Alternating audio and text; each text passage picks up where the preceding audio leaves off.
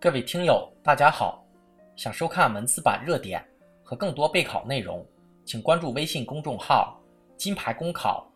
今天的热点来自光明网庞鹤林的文章：租购同权需防房租暴涨。广州市租购同权后，无锡二十八日发布房租可落户的新政，引发社会关注。多个城市近期。也提出或酝酿提出类似举措，其中把租赁房屋纳入合法稳定住所范畴成新趋势。业内人士认为，若房租不能落户，租购同权便无从谈起。租房落户有助保障租赁群体权益，更多城市或跟进。为租房赋予入户、入学、就业、就医、养老等市民化权利是大势所趋。一个租房赋权时代即将来临，但也要注意防止赋权过程中的一些并发症，如要妥善处理好出租人和承租人的利益、赋权所带来的公共服务能力和公共配套设施的增加等问题，尤其是要警惕引发租金非理性上涨，避免租不起房的后果发生。实际上，现在租房已不是讨论该不该赋权的问题，而是一个必答题。B 选项，这是因为，一是对高热不止、价格畸形的住房销售市场进行釜底抽薪。从国外的经验来看，只要有成熟的住房租赁市场，必然在一定程度上减少对购房的刚性需求。二是，在高房价背景下，推动农村户籍进城，加快我国城镇化建设的现实之需。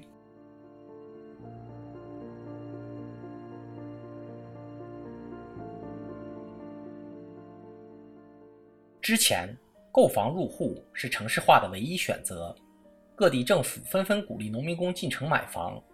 但这一轮房价暴涨之后，对于农民工甚至刚毕业的大学生来说，高不可攀的房价已经严重阻止了他们进城的脚步。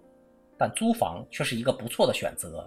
三是人口高度流动的社会，租房的群体越来越大，这是我们公共服务的短板，是到了必须补短板的时候。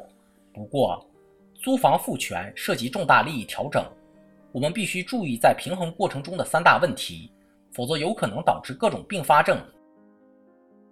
一是妥善处理好出租人与承租人的权利关系。假如承租人的子女入学、入户等市民化权利是通过与出租人的权利分割来实现的话，必须造成两者的冲突，或者是使得赋权无法真正落地，更会导致市民不愿意出租房子。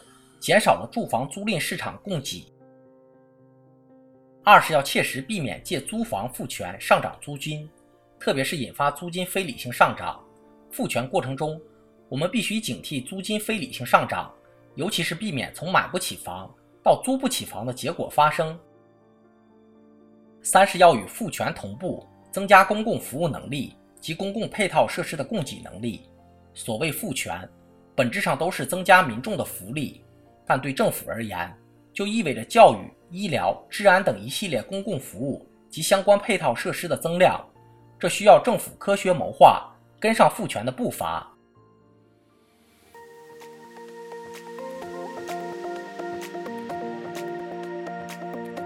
好消息，我们刚刚完成了公众号的再次升级，升级后的内容也将更加全面。